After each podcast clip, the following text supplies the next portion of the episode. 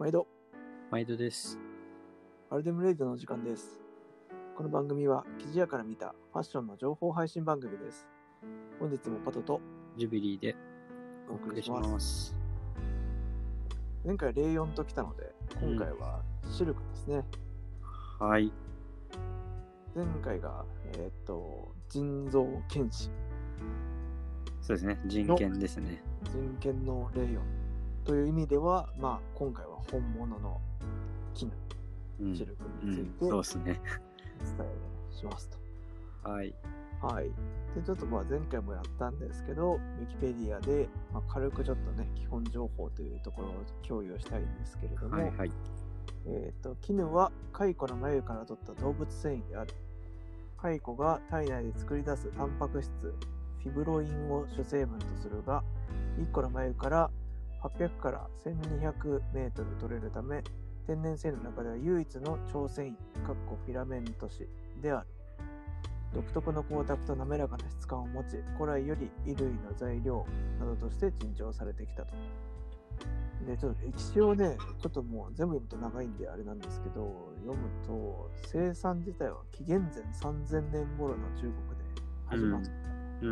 一説には6000年頃ともされるって、う。なんかなかすごいこと書いてあるなと思うんですけど、やっぱりでも、あれですよね、中国の皇帝とか、あの、偉い人のために、こう、珍重されて、献上されてきたようなうんうん。まあ、昔から、昔からって言うとああれだけど、日本も海外、ヨーロッパも、うん、あの、中国も、偉い人は白く着てるよね。確かに、気がち。そう。大体みんな光沢があって、なんかキラキラしたの着てると思うんですけど、まあ当時合成はなかったから、まあ大概それってシルクうん、だよね。やっぱりでも、あれですかね、今も昔も、それこそスタートの時から高貴なものとしてずっと扱われてるって、やっぱりこう特徴ですよね。そうだね。やっぱり生き物から、うん作られるものだから余計そういうなんか思いみたいなのもあったんじゃないかなって思うけど、うん。んまあ、シルクロードですからねあれですか、おかいこさんは触ったことはあるんですか？ありますよ。そうなんだ。俺ないっすよね。見たこともない。まあまあ、まあまあ、すごいよ。カイカイコ怖いの、まあ、カイコの幼虫が結局眉を作るんだけど、うん。眉っていうのはどう？親指のちょっと大きいぐらいのやつ？うん。まあ親指人それぞれだけどさ、それで白い眉玉みたいなのに入って、うん、あの眠るんですよ。で、うんそこでパワーを蓄えてというか、それで最終、その眉を割って、が、がというか、あの、ちょ、蝶々というか、になって、外に飛び出していくっていう感じなのね。うんうんううんんうん。で、その眉っていうのが、結局シルクの、まあ、キートでできてるっていうことなんですよ。なるほど。なるほどそうそうそうそう。まあ、これって、え、あの、中に入ってる状態でうん、もう収穫っていうか、しちゃうんですか？いや、えっとね、これ方法がいくつかあるんだけど、一般的にはそれを、あの、そのまま煮てと、あの、蚕さんには悪いけど、そのまま煮て取っちゃうっていう方法もあるし、頭をき、頭っていうか、蓋の部分を切って使うっていう方法もある。うんうん。出してあげるといちいち。そうそうそう。どっちにしてもあれですよね。そのパカッと割れてガだらけになった状態で取るってわけではないってことですよね。そうそうそうそうそう。うん。面白い。それはでもやっぱ大変ですよね。作業としてはどっちにしてもね。想像するだけでも。そうだね。いや、結構。メブルからピュって出すのとはわけが違うんですよね。うん。そうそうそうそう。まあね、難しい。結構、結構大変だよね、うん。シルクは。そうですよね。うん。まあ、そのつ使われ方のとこなんですけど、うんなんかね、多分一番皆さんイメージしやすいのはネクタイに使われてるよとか、ワンピースが、いいワンピースはシルクでできてたりするとかね、うんうんがシルクだったとかね、うんうんなんかそういうところでテロッとした、つるっとしたものをイメージされるのがもちろん多いとは思うんですけど、うんうんそれ以外にもね、結構生地の業界にいると使い方ありますよね。うんうんそうだね結構多分一般的にそうシルクっていうとそういうさいわゆるサテンと呼ばれる縦ジュス織りみたいなやつとかそういう滑らかな生地が多いと思うんだけど、メンズの方とかだとやっぱり棍帽子とか、えー、中指とかそういう形で使われるものが多い多いのかなっていう感じがするよね。うん。いわゆる綿と混ぜたりリネンと混ぜたりね。うんうん、いいっすよね。あとまあネップとかね。そうそう、ネップとかね。ネップ地は結構、なあシルク特有というかね、か結構独特なスラブ感が出る。うん。まあ、いわゆるシルクノイルみたいなやつかな。うんうん、好うんきですね、うん何着かやっぱ持ってますね、そういう。あ、持ってるんだシル。クとか、うん、ウールシルクとか。うん。それこそ、アーツサイエンスとかね、あとなんか、確かあれもリネンシルクだったもんだけど、中国のすごい、こう、イケてるメンズブランドみたいなのをね、紹介してもらって、うん。なんて言ったらいいんですかね。ちょっとナチュラルなギャルソンみたいな ブランド。で、高級な素材いっぱい使うブランドがあって、うん。単能ってブランドなんですけど、うん。単純の単に農業の農みたいな。知おー。ってる？名前聞いたことあるよ、それ。そうそう、単能がいいって聞いて、そう、確かによくて、そこのね、ノーカラージャケットみたいな、なんか確かリネンシルクでビッカビカに光ってんだけど、スラブがやばいみたいな。これ日本で買ったら8万とか10万とかしちゃうんだろうなっていう感じの見受けられ方なんですけど、それ3万ぐらいね。うんうんそうそう、そういう思い出。いいね。いいね。で、ちょっとあれですね、あんまりこう、掘りすぎるとどんどんまたいっちゃうんですけど、産地で言うとこれどこで取れるんですかね、シルクっていうのは。シルク自体は、あのー中国がやっぱり多い。うんうん。あとインド。うんうん。っていう感じかな。シルクロード、ね。そう、シルクロード。8割中国とかってましたそうそうそうそう。まあ、あとタイとかベトナムとかとかね、タイシルクとか、うんあの辺はやっぱシルク多い。とああ、そっかかそっか、ありますよね。あとブラジルは結構高級原料のこういいシルクっていうとランクの高いシルクは結構ブラジルの方から出てたりもしするかな。ああ、なんかエルメスのスカーフはとかって言ってましたとかもんね。ね、なんかそういう噂を聞くけど、本当かどうかは。えとかね、ーそういう感じだよね。日本だとシルクを織ってるとこっていうと、やっぱ富士吉田、うんうんえー米沢、まあ、あと、まあ、福井、北陸でも織ってるところはあるかな。うんうんやっぱその辺だよね。まあ、あと、うん。シルクはシルク屋さんがおるんですかね？ん？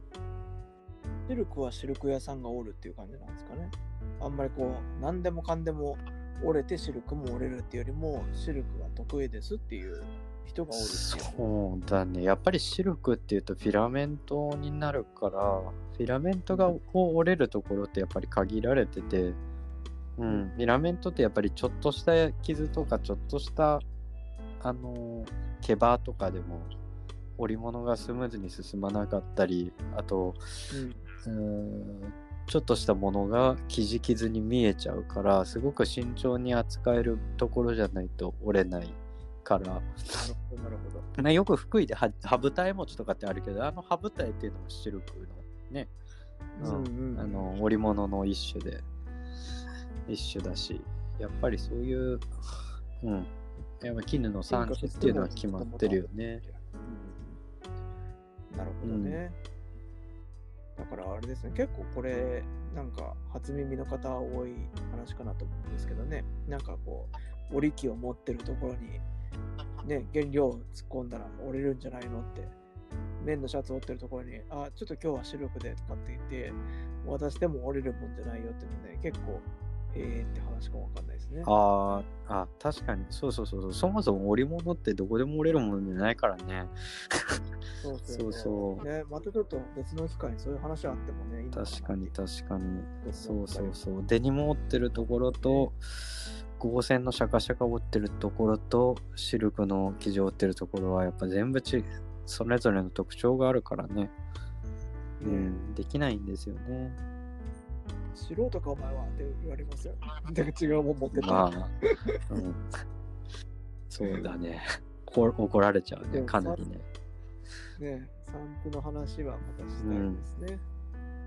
ちょっと最後にですね、あのレイヨンがまだ勝てないところ、ちょっとまあレイヨンのつながりで今回来てるんで、うん。どう思います、レイオンがまだ勝てないところね。うん、難しいね。素材としてはやっぱり、パッと見さ、光沢感とかは結構、あの、いいとこ来てるからね。まあ、うん正直素材の扱いとかっていうところもあるし、ううんん、あと、ただやっぱりそうは言っても、こうさ、触った時の高級感は、やっぱりシルクには勝てないのかなと思って、高級感って具体的に何っていうと難しいんだけど、シルクの場合は、うんやっぱり張り感というかね、うん、こう、ちょっと力強い感じの、こう、硬硬さっていうと変なんだけど、でもそういうのとか、あと、分かりやすいのだと絹なりとかって言ってキュッキュッって言うんだけど絹って触るとねうん、ああいうあれも絹特有の強さが持ってるからああいう音が鳴るんだけど、ううん。ん、やっぱりそういう些細なところに絹っていうのは僕は高級感は感じるからそのレイヨンのトロトロして柔らかくてそれはそれでいいんだけど、うん、やっぱり絹はちょっと別ジャンルの味わいがある。かな厳密に言うと繊維のね断面がどうとこうとかっていうのはもちろんあるんだけど、うんうん、やっぱ触ってみて違うなっていうところはあるよね。あとね、なんかこのデータで見てるわけじゃないから、はっきり言っていいのかわかんないんですけど、シルクってあったかい感じがするんですよね。保温効果的な意味で。あうん、なんかね、あの、ストール巻いててもそうだし、なんかジャケットとかに入ってるのでもね、なんかあったかい感じがする。まあ、ちょっとレイヨンのストールあんまり巻いたことないから、比べたわけじゃないけど、シルクってやっぱ動物繊維なだけあって結構あったかいなと思って。あのーうん、シルクはね、まあ、なんなんであったかいかはごめん、僕も確かにわかんないけど、まあよく話として出るのは、あの、幼虫ってさ、弱いじゃん、生まれて赤ちゃんじゃん。それを日光とかいろんな外敵から守る、こう、シェルターみたいなわけをまあ言って。うんうんうんだから、例えば UV に強いとか、保温性が強いとか、その生き物を守るための保護設備としての強みがあるっていう話は、たまに出るよね。ああ、いい話やな。まあ、それ聞くとさ、あなんとなく、そうか、そうかって、ちょっと、ちょっと思っちゃうよね。う。うんん。違ったら受けますか そうそう関係なかったらね、笑っちゃうけど、あの、最初聞いたときはね、ああ、そうなんだって思うんうかな。うんますねまあ、あと、肌にいいとかね、これもレイヤーの時にもちょろっと話したけど、結構絹ってう昔から、あのー水につけて紡績をしたり染めをしたりしたんだけどあのそれを、まあ、女工さんが、ね、糸を出したりあの生地を染めたりしてるわけなんだけどめちゃくちゃ手が綺麗なんだって、なんでって言ったらやっぱ絹の、えー水に溶かした時に出るセリシンっていう、まあ、成分が、えー肌の、えーまあ、もともとタンパク質だから肌に優しいみたいなね。う。うんそういう、やっぱりタン、シルク自体が生き物であり、タンパク質、動物であり、タンパク質であるからこそ、何か体にいい影響っていうのが、まあ、あるかもしれないし、信じるか信じないかはあなた次第です。はい、以上。トリビアで終わりですか、はいそうです いはい。はい。えっと、そうですね。まあ、ちょっと素材シリーズはこれからも続けていこうと思いますので、お楽しみにしていてください。この放送が気に入っていただけた方は、えーフォロー、いいね、レターお待ちしております。それではまたお会いしましょう。さよなら。